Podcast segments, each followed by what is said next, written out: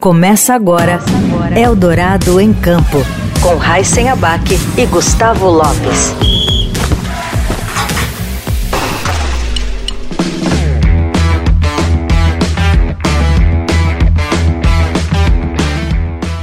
Olá, seja bem-vinda, seja bem-vindo você também a mais um Eldorado em Campo que está começando agora e como sempre comigo aqui está o Gustavo Lopes. Tudo bem, Gustavo? Tudo bem, Raíssen, ouvintes, um abraço a todos. E o nosso convidado de hoje é um para-atleta brasileiro e é aquele com mais medalhas nas Paralimpíadas, 27 no total. Mas não, não acha que o extraordinário é você ganhar é, 27 medalhas? não, o extraordinário está à sua frente, cara. Você realizar seu sonho, seu objetivo. É um nadador que é detentor do recorde mundial nas provas de 100 metros e 200 metros nado peito, 100 metros costas e 200 metros borboleta. Também recordista nos Jogos Parapan-Americanos com 24 medalhas de ouro.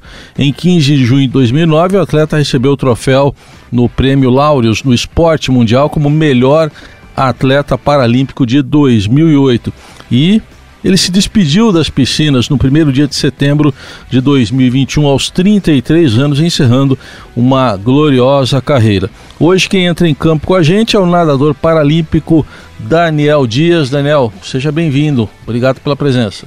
Gustavo, Raíssa, que alegria estar com vocês. É entrando em campo nadando, a gente pode nadando. dizer assim, né? Nas piscinas do, do país, né? Queria começar perguntando para você, é, diante de, de tantos títulos, de tantas disputas é, que você teve aí ao longo da sua carreira. Tem, teve alguma que teve um gostinho mais especial para você? Porque é, é, difícil, né? Porque 27 medalhas em Olimpíadas, 24 de ouro em um em, é, em Pan-Americano, mas tem alguma para você que teve um gostinho especial? Olha, essa, pergunta, ela, ela, de fato, ela é difícil, né? Quando você tem um número expressivo de conquistas. É, eu sempre digo que tem algumas medalhas que marcam, sem dúvida, não que as outras deixam de ser é, especiais, porque todas as conquistas elas são muito especiais na vida. Mas eu diria que é, a medalha, quando você ganha a primeira medalha nos Jogos do Rio, 200 metros livre é, na Paralimpíada do Rio, ela foi muito marcante por simbolizar tudo aquilo que a gente estava vivendo e, e, que a gente pôde viver nos Jogos do Rio, que foi especial demais. É, eu digo que a Paralimpíada do Rio ela foi um marco para o movimento paralímpico, para o esporte paralímpico, onde dá mais visibilidade para o esporte paralímpico, que pessoas passam a conhecer, né? pessoas que eu digo até a torcida, conhecer um pouco mais, acompanhar mais. Então ela tem todo esse gosto especial é, que é ter competido uma Paralimpíada em casa. E é, é meio inevitável a gente perguntar para você por que, que você parou, você achou que tinha que realmente parar ali depois de Tóquio, que a, a Olimpíada já foi uh, mais tarde por causa da pandemia, né? É, você acha que. Como é que foi a decisão de parar? Você não daria mesmo para tentar mais uma Olimpíada, quem sabe Paris? A questão é que daria. É, é, é por isso que você toma a decisão de porque sempre vai dar mais uma, né? Sempre você consegue mais uma. Mas é claro que, é, brincadeiras à parte aqui, é uma decisão muito difícil. É, e, e, eu sempre tento conversar muito com os atletas. O atleta ele tem que começar a pensar sempre em que momento eu vou pendurar chuteira, pendurar sunga, e você quer pendurar o que você quiser do esporte que você faça, né? É, para você tomar essa decisão de se retirar do alto rendimento. É, é até tem a questão de dizer se aposentar, né? Mas eu sempre digo, pô, aposentar parece que a gente fica mais velho, né? Então, é, eu, eu, sempre digo, eu me retirei do alto rendimento. Mas é uma decisão muito difícil. Após já os Jogos de 2016, eu já comecei a, a refletir sobre isso, a pensar sobre isso e amadurecer também essa decisão. É, e eu fui entendendo de todas as minhas conquistas, realizações eu, eu me, me sentia um cara realizado no esporte, de, foi muito além do que eu imaginava, de quando eu comecei lá com meus 16 anos, se eu tivesse que escrever uma carta e pô, aonde você imagina chegar, o que você almeja alcançar. Eu, sendo bem sincero com vocês, eu não chegaria nem perto do que eu acabei conquistando. no decorrer da, da minha carreira, né? Quase 15 anos aí de alto rendimento.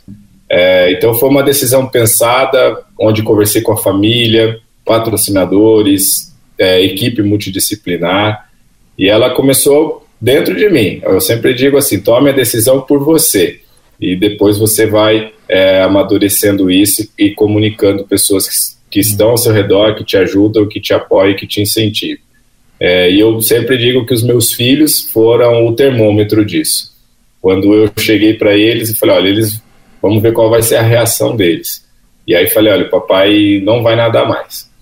E aí tentei explicar com a maneira que eles entendessem. E aí eles saíram comemorando é, que e listaram algumas coisas que o pai ia conseguir fazer com eles, uhum. que já dedicando ao esporte eu não conseguia fazer. E aí eu falei, bom, esse é o momento. É, e eu sempre quis parar ali também é, na alta performance ainda. Boa.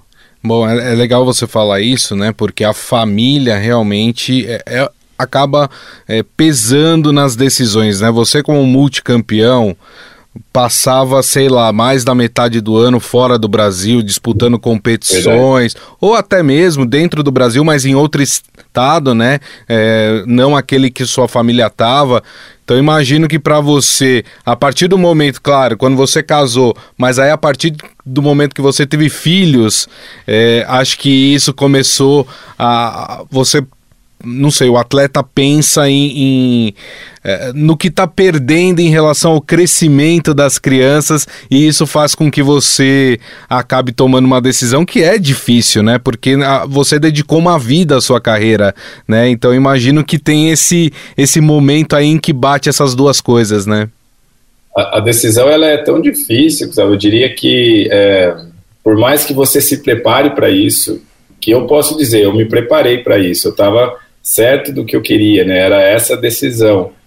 Ah, dia 1 de setembro, minha última prova nos Jogos de Tóquio.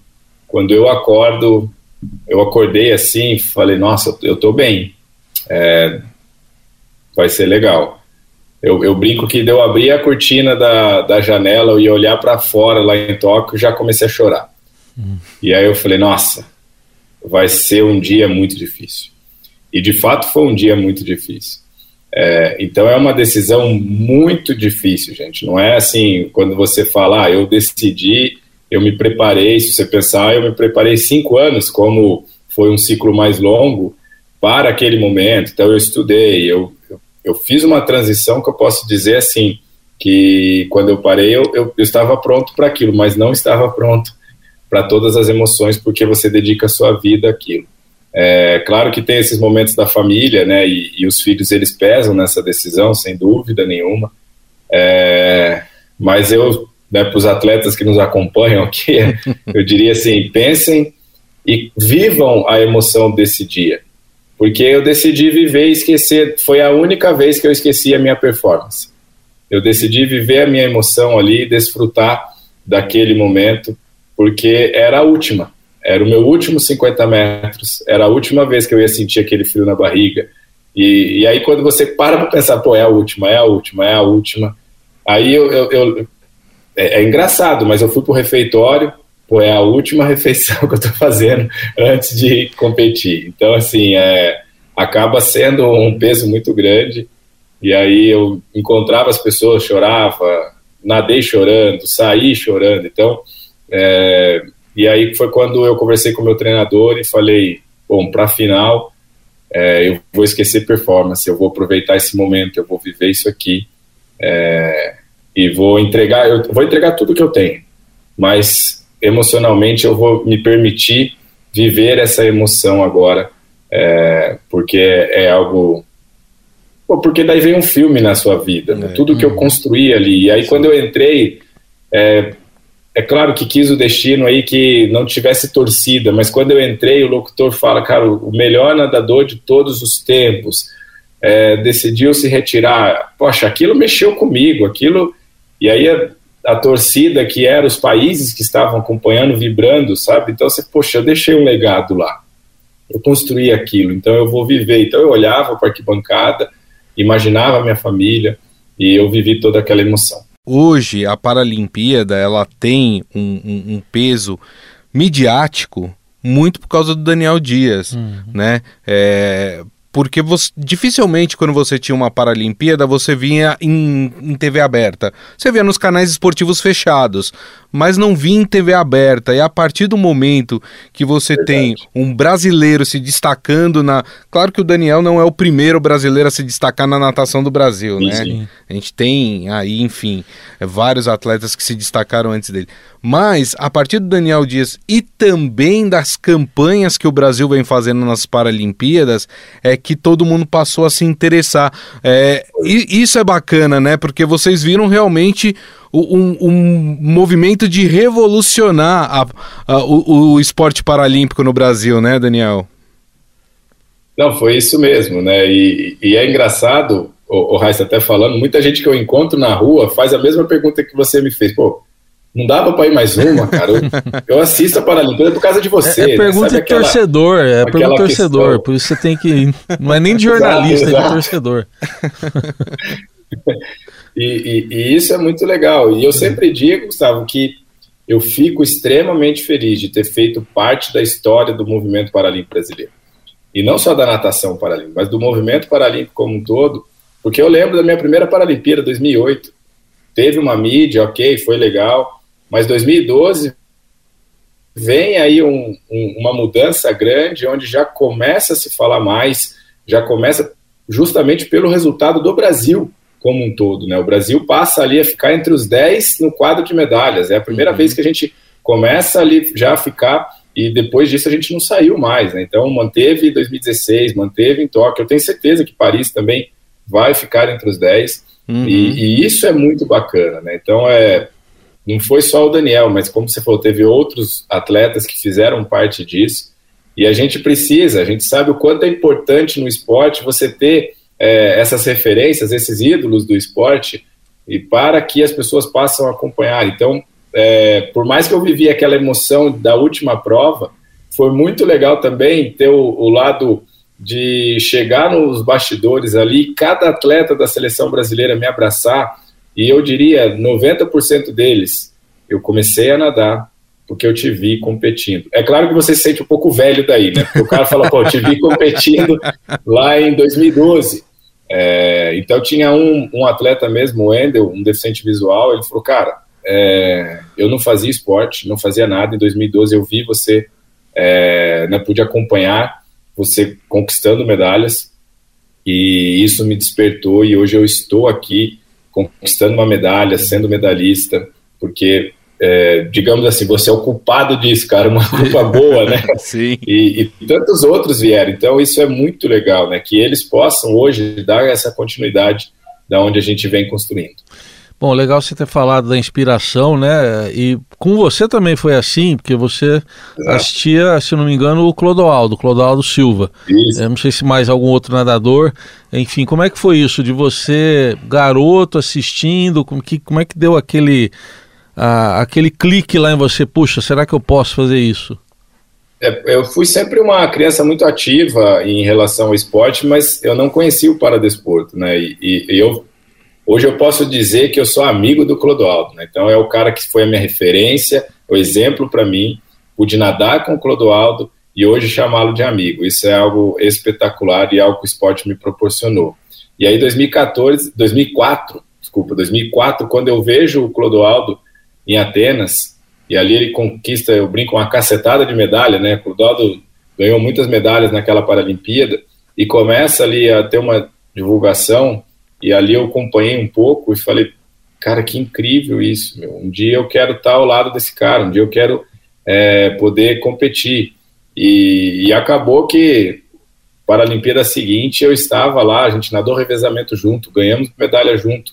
Pude em 2016, na despedida do Clodoaldo, conquistar uma medalha no revezamento, uma medalha de prata junto com ele, dar a volta, eu brinco que a gente deu uma volta olímpica ali, para ele se despedir da, daquele momento das piscinas e, e eu me senti ali muito honrado, né, por ter feito parte da vida do Clodoaldo também.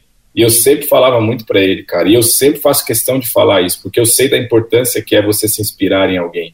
E é por isso que eu contei até essa história, né, dessas, desses meninos, é, dizendo para mim, olha, eu te vi nadando e hoje é, estou aqui, né? Então eu sei do peso disso, da importância disso e que bom que eu pude dar continuidade, assim como o Clodoaldo fez na minha vida e não só na minha vida, tá? O Clodoaldo, se a gente conversar com alguns atletas que uhum. competiam na minha época e também, também foi importante o Clodoaldo ter aparecido, despontado, porque ele foi uma referência para muitos. É, e o Clodoaldo é o primeiro cara que despertou, né, mesmo a atenção Exato. das pessoas, né? Porque é multicampeão também, melhor nadador Exato. do mundo durante muito tempo, né? Então, é, o Clodoaldo é hoje, eu pelo menos para mim, junto ao Daniel Dias, a grande referência do, do, do paradesporto brasileiro. Mas lá, no, lá na infância, Daniel, quando você começou lá na, na natação, é, você tinha já essa percepção de que, olha, eu acho que dá para competir em nível profissional aqui? Ou foi alguém que chegou para você e falou, cara, você nada bem, acho que dá para você disputar campeonatos por aí? Foi um, foi um professor que chegou para mim, o Igor Russi, foi meu primeiro treinador e eu pude encerrar minha carreira com ele também que disse justamente isso. Falou, cara, você tem um talento incrível, você tem uma facilidade de, de aprender os nados, uma facilidade de nadar que eu vejo em poucos. É, e aí eu passei a acreditar nisso, né? Eu falei, então tá, meu, você tá falando, eu acredito, e, e foi dessa maneira que eu começo a sonhar. Eu lembro que eu dei uma, eu até brinco com o Clodoaldo, porque eu dei uma entrevista, garotinho, deu uma entrevista e ah, um dia eu quero ganhar do Clodoaldo, viu, cara? é, e acabou, né, que a gente competindo junto, nadando junto, e que, que bacana que aconteceu toda a nossa história também. É, porque é o que você falou, também acredito que o Clodoaldo, ele, ele é uma grande referência do movimento, não só da natação, mas do movimento paralímpico internacional até, não uhum. só no brasileiro. Porque ele desponta muito ali e começa a dar essa visibilidade para o movimento paralímpico. É, então, poder ter encontrado o Igor na época e o Igor ter me falado isso aí foi crucial, né? E eu sempre, hoje eu fico muito feliz de poder, quando eu vou falar, né, para professores, educadores físicos, eu até digo que o educador físico é o único que vem o educador na frente, né? Os outros são professores, Sim.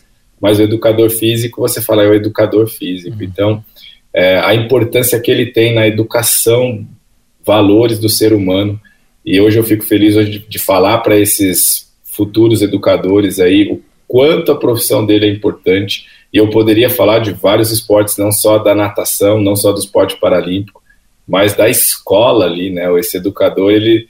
Porque, vamos ser bem sinceros, pelo menos na nossa época, né? Quem não gostava de fazer educação física? Gente? Educação física era aula que ninguém faltava. Exato. ninguém, e, e, essa, é, é, essa era a nossa, a, a minha infância, a nossa infância nós precisamos resgatar isso. Essas crianças de hoje, elas precisam ter mais esse contato com a atividade física, com o educador físico. É, eu digo que um dos meus primeiros heróis, vamos dizer assim, foi o meu educador físico. Foi meu uhum. professor lá da minha escola, José Wagner. Eu jamais vou esquecer dele. Foi ele que me introduziu ao esporte, assim, né? Não do esporte paralímpico, mas ao esporte como atividade física. Então, é, o quanto ele foi importante para mim, para que eu pudesse me desenvolver e ser o atleta que eu fui. Então, é o papel que o educador físico tem é fundamental. E se tem alguém aqui nos ouvindo, é que, que você valorize e, e faça com muita dedicação, muito empenho, muito amor o que você faz, que você transforma vidas. Muito bom. É, até para as pessoas entenderem a dimensão né, de tudo que você conquistou até agora, e eu digo até agora porque você continua com um trabalho que a gente vai falar daqui a pouco, né? Não está nadando ali, mas continua com um trabalho que, que gera conquistas. Sim. Queria que você explicasse um pouquinho para quem no, nos vê, para quem nos ouve, a, a, sua deficiência e se em algum momento você passou pela sua cabeça, ah, isso aqui me limita, ou se alguém tentou dizer para você que era limitante e como que você falou não, como que você percebeu que não era limitante, muito pelo contrário.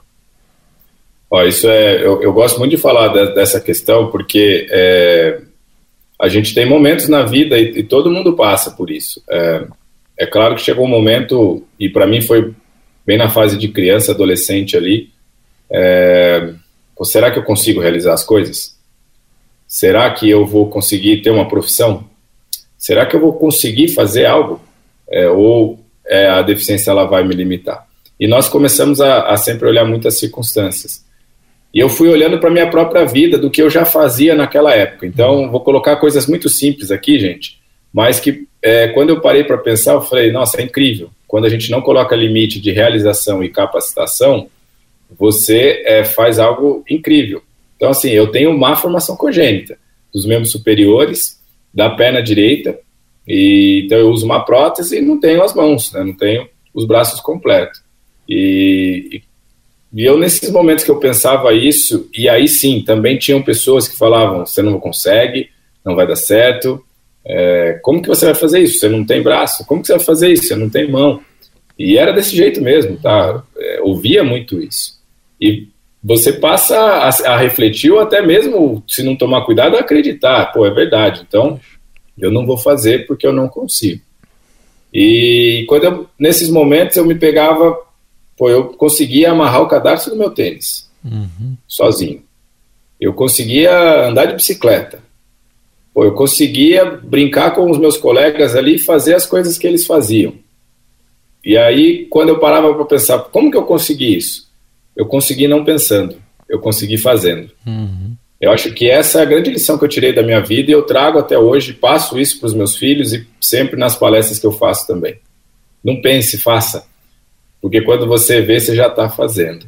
É, então, as coisas foram assim na minha vida, e aí eu falei, é verdade. Por quê? Porque se eu não pensar, eu não coloco esse limite, eu já não coloco. Eu sonho, vou lá e tento realizar e vou tentando. Uma hora dá certo, uma hora você consegue. A gente vai cair e vai ter que levantar. E, e eu fui aprendendo isso. É, então, se posso dar um conselho, é, ouça quem de fato quer que você cresça. Cuidado com as pessoas que estão ao seu redor e que vão te segurar, vão te prender, né? Então, eu fui aprendendo muito isso. É claro que eu falando aqui pode parecer fácil, aprendi rápido. Não, gente, foi um processo e foi bem difícil. Não, legal. Eu acho interessante isso que você falou, porque é bem isso. Às vezes a gente vê que a limitação ela tá na cabeça, né? Ela não tá no físico, né? É, é óbvio que você tem que se adaptar ao seu corpo, né? Claro, claro. Mas quando você coloca uma limitação na cabeça, aí é que você não sai do lugar, né? Exato, e isso é até, até no esporte, né? Se eu, se eu colocasse lá e falar, pô, o recorde mundial para essa prova é X, ou vai ser difícil, eu não vou conseguir. Aí nem adianta treinar, nem adianta fazer, que você não vai conseguir mesmo. Então, é a maneira de pensar, né? Hoje falam do mindset, é você mudar isso mesmo, a sua maneira de pensar porque o limite ele está aqui, né, na nossa cabeça e dentro de cada um de nós existe uma força muito grande. E eu fui descobrindo isso, que dentro de mim aquela vontade de fazer, de acontecer, eu sempre fui muito competitivo. E então assim, eu, eu até tinha que controlar por muitas vezes na minha vida fora do esporte essa questão de ser competitivo. De, e, e, isso me ajudava. Pô, eu vou, vou fazer isso acontecer, eu vou fazer isso aqui. É, e eu fui entendendo o quanto a nossa mente ela é forte, porque você falou uma, algo muito interessante, de se adaptar. Nós, seres humanos, temos uma capacidade incrível de, de nos adaptarmos. É, e eu fui entendendo que uma mão aqui, ou não ter uma mão, era uma característica minha, mas não uma definição. Uhum. É, e uma das minhas características é a minha deficiência. Então, sim, eu posso chegar aqui e me apresentar. Eu sou o Daniel Dias, eu tenho má formação congênita, mas só para que as pessoas que estão nos acompanhando possam saber. Mas eu não estou me definindo por me apresentar assim. Uhum. A definição do ser humano ela vai muito além disso. É, e é isso que eu fui entendendo no decorrer da minha vida. Porque por muitas vezes a gente acha que o que nos define é o que as pessoas estão vendo. E não. O que nos define, é, sinceramente, é o que as pessoas por muitas vezes não querem ver que é o que está dentro de nós e, e, é isso que é importante. Então eu queria falar um pouco disso, da sua parte mental, como é que você trabalha, se, se já na infância isso era natural para você, que a gente vendo você falar parece que é uma naturalidade aí o, o seu mental forte. Sim. Explica para a gente como é que você cuida do seu mental, da sua saúde é. mental. Eu, eu, é claro que eu, quando criança, eu já percebia, eu percebo hoje, né, olhando a minha infância assim, que o mental ele já era muito forte, mas é, eu sempre digo o seguinte, outro, ah, eu tô bom de conselho aqui, se conselho fosse bom, né, mas enfim, é, é na questão de cuide da sua mente, é, porque isso vai te fazer muito bem. Eu sempre fui entendendo que, volta a falar, né, A nossa força ela está dentro de nós e é, e é na cabeça que vai, na sua mente que vai conduzindo muitas coisas. Então eu sempre busquei cuidar isso. Quanto atleta, eu aprendi muito isso. Porque se a gente pensar o seguinte, não tem um atleta que ele vai chegar mais ou menos preparado numa Olimpíada. Né? Ele vai chegar preparado fisicamente. Mas mentalmente, ali é que o negócio pega, entendeu? É, mentalmente são poucos que, que estão preparados. E eu fui aprendendo isso no esporte. Então, o quanto é importante a gente cuidar da nossa mente, é, apesar de você, pô, essa é uma característica minha, eu, eu tenho uma mentalidade forte. Mas você tem que cuidar dela, tem que treinar ela, inclusive, tem que preparar ela, e, e hoje tem profissionais que poss, podem te ajudar nisso. Então, é, na seleção a gente tinha aí um preparo bem legal, onde a gente conseguia é, cuidar dessa parte do corpo também, para você chegar com equilíbrio. E a vida tem que ser isso, tem que buscar esse equilíbrio para que você possa cuidar. Então, cada um tem a sua válvula ali, vamos dizer, né? Pô, eu se eu fizer isso, eu me sinto muito bem mentalmente. E eu fui entendendo que algumas coisas que eu realizava na minha vida, no dia a dia, nos finais de semana, eram importantes para que eu pudesse é, fortalecer a minha mente também. Uma das coisas que eu entendia era estar com meus filhos, com a minha família. Aquilo me fortalecia muito, me dava muita força, me dava um propósito para que eu pudesse seguir. Então, enquanto o seu propósito, busque isso, fortaleça a sua mente é, e o seu, o seu físico também, independente da área que você faça. É, isso é muito importante. Independente se é esporte ou não, uhum. tem que cuidar da, da sua vida como um todo. Não, e é legal ouvir você falando isso, é, porque essa questão mental ela é sim importante, mas tem a questão também de aceitar o seu destino, o destino que foi, foi dado para você. Porque a gente sabe, tem muita gente que talvez é, com a mesma condição que a sua, é, se questiona ah, por, que, que, eu, por que, que eu nasci assim, por que, que teve que ser assim, por que, que minha vida foi assim. Mas se a gente for parar para pensar no caso do Daniel Dias, vamos dizer que ele não tivesse nascido com essa má formação congênita. O Daniel Dias seria o que ele é hoje? Né? Verdade. Ou seja, é, foi te dado uma missão e um destino para que você fosse exatamente do jeito que você é, né, Daniel? Isso é sensacional, né? Porque, sendo bem sincero, em algum momento da vida você pensa isso. Por que, que eu nasci assim? Porque e, e, eu sei que muitos passam por isso, e aí eu não vou entrar nem no mérito da pessoa ter deficiência, tá? Uhum. É, entra no mérito mesmo da, do ser humano. Cara, por que comigo acontecem essas é. coisas, né? Porque, Perfeito. É, poxa, parece que é só comigo. É, é que você está focado tanto naquilo, mas eu diria o seguinte, né? Não, não olhe as circunstâncias e sim tente aprender com isso, porque desafios, obstáculos, momentos difíceis, um dia ruim, um mês ruim, é, não, não vai definir, não vai, é, e isso, pelo contrário, vai te preparar para coisas extraordinárias que estão à sua frente. É uma das frases que norteiam a minha vida, porque eu vivi momentos desafiadores, gente. É, a gente está falando aqui, por medalha, conquista, mentalidade, mas teve momentos que eu pensei em desistir, teve momentos que eu falei, não vai dar certo. E esses momentos, eles só me prepararam para viver tudo que eu vivi e tudo que eu tenho para viver ainda. É, que são coisas extraordinárias. Mas não, não ache que o extraordinário é você ganhar é, 27 medalhas. não. O extraordinário está à sua frente, cara. Você realizar seu sonho, seu objetivo. E quando você parar para olhar, falar, caiu, eu consegui, né? Sabe aquela coisa? Então, quando eu ganhava uma medalha, eu olhava para aquilo e falava tudo que eu passei, tudo que eu vivi para chegar aqui, nesse momento. É, é, por isso que eu me emocionei muito na minha última prova, porque é isso, tudo que eu passei, hum. tudo que eu vivi é, para chegar nesse momento e hoje encerrar a carreira. E é coisas extraordinárias eu vivi e creio que eu vou viver coisas extraordinárias ah, ainda. Opa. Porque nos preparam justamente, esses momentos difíceis nos preparam para isso. Ô, ô, Daniel, você nasceu em Campinas, né? Campinas. Campinas. Aí você morou em Camanducaia, que é ali. É, é, Minas, né? Pertinho de São Paulo, mas Sou é de Minas. Sou de Minas, né? Isso. É, mas... grande Camanducaia. Isso, grande Camanducaia. Eu queria que você falasse um pouquinho dessa infância lá e assim, é, quando que você viu a água, a água que eu digo, a piscina ou o mar, é, a primeira vez, a sua sensação, Como é que foi quando você caiu na água? Você se lembra disso? É, eu sempre digo que é, o primeiro contato que eu tive com, com água, essas coisas, eu, é, não foi nada profissional, tá? Foi coisa de criança mesmo, de ir para uma piscina, entrar na piscina e, e, tentar aprender a nadar ali. Mas não é aquele nado que são os quatro estilos, é o nado de você não se afogar. E, uhum. e, e eu comecei a, começava a perceber que ali eu me sentia completo. Ali eu, na, dentro daquela piscina, eu brincava com os meus colegas, primos, parentes, todos ali, e eu me sentia completo igual, igual a eles, vamos dizer assim, né? E, e a água ela sempre me fez muito bem.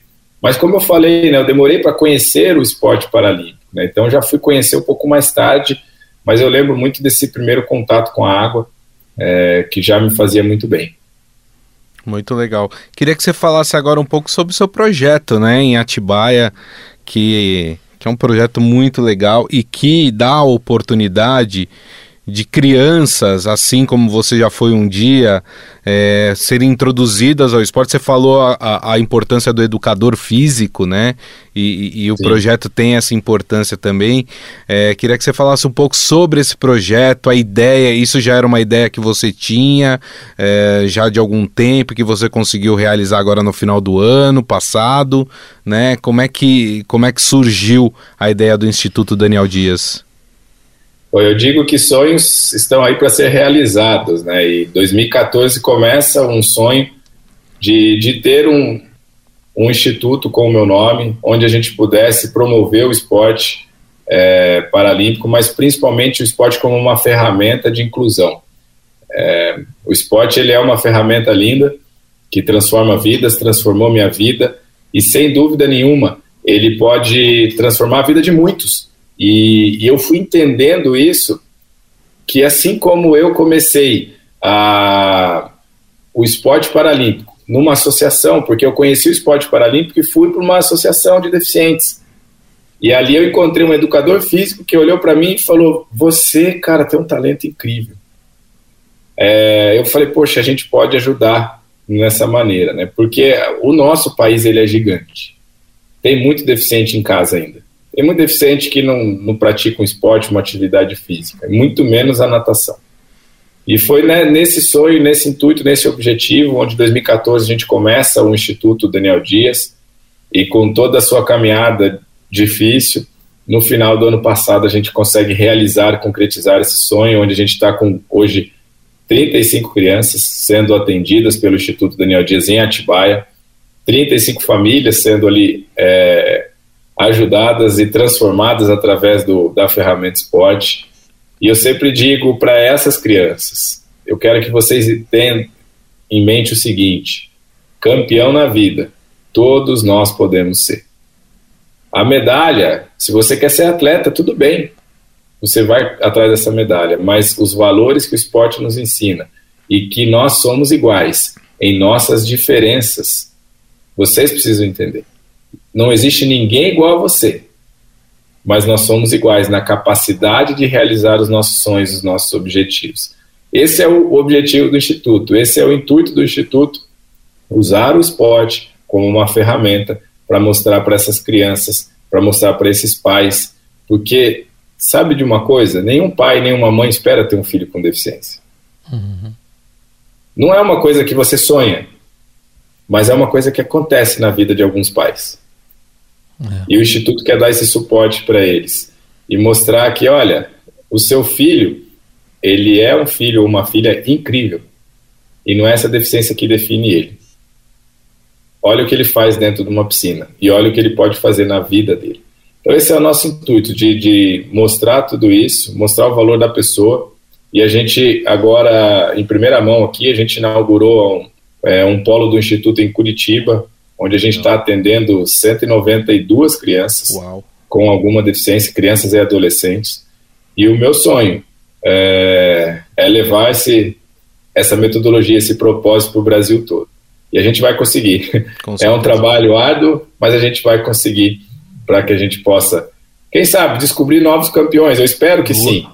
Mas acima de tudo, é tirar essas crianças e dar um, um permitir acesso para elas, né? Permitir um acesso a um esporte e, e que elas possam, inclusive, com o esporte, entender aí que elas podem ser o que elas quiserem ser. Mas assim, agora olhando de fora da piscina também, é, o que, que você pensa para a Olimpíada? Como é que está o Brasil na Paralimpíada que está vindo aí no ano que vem? Quem são os nomes aí que você está observando? Enfim, o que, que dá para esperar sem você, né? Porque já que você resolveu não, não ir. Posso só fazer um complemento dessa sua pergunta? É, é porque o, o, Daniel ele citou lá no começo da entrevista, em 2012, que é. o Brasil entrou ali é, no, no top 10, top 10 é. de medalhas ali do, do, dos Jogos Olímpicos, né? Nas últimas Olimpíadas a gente já é top 7, é. né? O Brasil terminou na sétima colocação. E aí, claro que se espera que o Brasil vai se superando a cada Olimpíada, consegue Sim. ali galgar uma, mais uma posição é. ali no quadro de medalhas, mas como é que você tem observado de fato a progressão do esporte paralímpico no Brasil? A gente tem condições ou a gente talvez é, tenha parado no tempo e Paris não tenha um resultado tão bom como foi o de Tóquio? Olha, eu não quero colocar pressão para os atletas agora, mas que com toda certeza a gente tem um potencial de estar entre os cinco ali é, no quadro de medalhas hoje tem. E eu vou explicar aqui o porquê que eu acredito nisso. É, antes nós ficávamos muito entre modalidade natação e atletismo. Então, se você começar a pensar, a gente tinha medalhistas no atletismo, medalhistas é, na natação, e aí de vez em quando aparecia um é, futebol, o futebol de cinco também, né, o futebol de deficientes Isso. visuais, é, mas você entender, ficava só nisso, né? E hoje não, hoje a gente já começa a, primeiro, temos mais medalhistas, o mundial do ano passado de natação, exemplo, já nos mostra isso. Então, teve um número grande de medalhistas, não focou em um atleta. Então, se for para citar o nome da natação, exemplo, fica até difícil hoje. É, mas eu diria que o nosso feminino ele está muito forte, isso é muito bom. Ele melhorou e nos dá mais força. Mas a gente tem tênis de mesa que está indo muito bem. A gente tem o vôlei sentado. A gente tem o goalball. A gente tem o judô que sempre também tinha uma medalha e outra. Então, se você começar a entender, o movimento para o esporte paralímpico ele começa a ter esse crescimento nas modalidades. É, e tudo isso deve-se à divulgação de mídia. Vocês, vocês nos ajudaram nisso, porque mais pessoas com deficiência passaram a, pô, existe isso, nossa, existe essa modalidade. Porque nem todo mundo quer ser nadador, nem todo mundo quer ir para o atletismo, mas existem outras modalidades que, que você pode fazer. Né? Então, eu diria que a gente tem condições sim, é, não estou colocando responsabilidade neles, mas é, já que. Preste atenção, galera, vocês podem. é, porque eu vejo esse grande potencial no Brasil hoje. O investimento que vem ser, sendo feito aí nas outras modalidades também é muito importante para que a gente possa alcançar aí. Eu, eu, eu até falo muito para o Misael, né, o nosso presidente. Falo, Misael, eu vejo um grande potencial de já em Paris a gente ficar entre os cinco no quadro de medalhas. É, claro que aqui é um, uma projeção e a gente espera que isso aconteça. Eu vejo, sem dúvida nenhuma, esse potencial no, na seleção hoje como um todo e, e, espero que o Brasil possa alcançar isso, que seria um, um, uma façanha, né? seria algo espetacular. E, e hoje a gente também já vê um investimento grande do próprio Comitê Paralímpico na base, nas crianças. Então, tem muitas crianças já praticando o esporte, a atividade física, o esporte paralímpico. E isso, daqui dois ciclos, eu tenho certeza que a gente passa a colher também. O, o, Daniel, ele não citou nenhum nome, mas eu queria citar um nome hum. aqui, inclusive da natação, né? Da mesma classe que o Daniel Dias, né? A S5, é, de um cara que está surgindo aí vem muito forte para a Olimpíada, que é o Samuel Oliveira, que aliás começou a nadar por inspiração do Daniel Dias. Isso. Ele já deu entrevista falando nisso. Ele nasceu, inclusive, no ano em 2006, que foi o ano em que o Daniel Dias disputou o primeiro mundial em Durban, na África do Sul, não foi mundial. isso? É, é isso. E ele para mais, né? Ele não só focou no ídolo dele, que é o Daniel Dias, como em março agora, ele quebrou o recorde dos 100 metros borboleta do Daniel Dias. Então é um cara que vem muito forte aí na Sim. natação, um cara que a gente é, tem esperança aí de medalhas em Paris, né, Daniel? É, eu, eu, eu até brinco, Samuel, tinha que ser da minha classe ainda, né, meu? Cara talentoso da minha classe começa a bater meus recordes mundiais. Mas isso é muito bom. Eu acho que é, eu falo muito, eu converso com o Samuel, né? E é um menino, e é menino mesmo, bem jovem. O primeiro mundial dele foi com 16 anos. Meu primeiro mundial foi com 16 anos. Tem muita coisa acontecendo é, parecida. Ele ganhou cinco medalhas no primeiro mundial. Eu também ganhei cinco medalhas no primeiro mundial. Quem sabe na primeira Paralimpíada ele possa aí despontar e conquistar, é, ter grandes conquistas para nós. Mas eu também vejo sim um grande talento nele. Então, você para citar nomes, o Gabriel também, temos dois Gabriel, Bandeira e o Gabrielzinho, uhum. que são bons nomes também da natação. É, da atletismo, a gente podia falar do Petrúcio, que é um cara é, que eu brinco, corre muito, literalmente, né, muito rápido, veloz, talentoso, e podíamos citar tantos outros nomes no atletismo.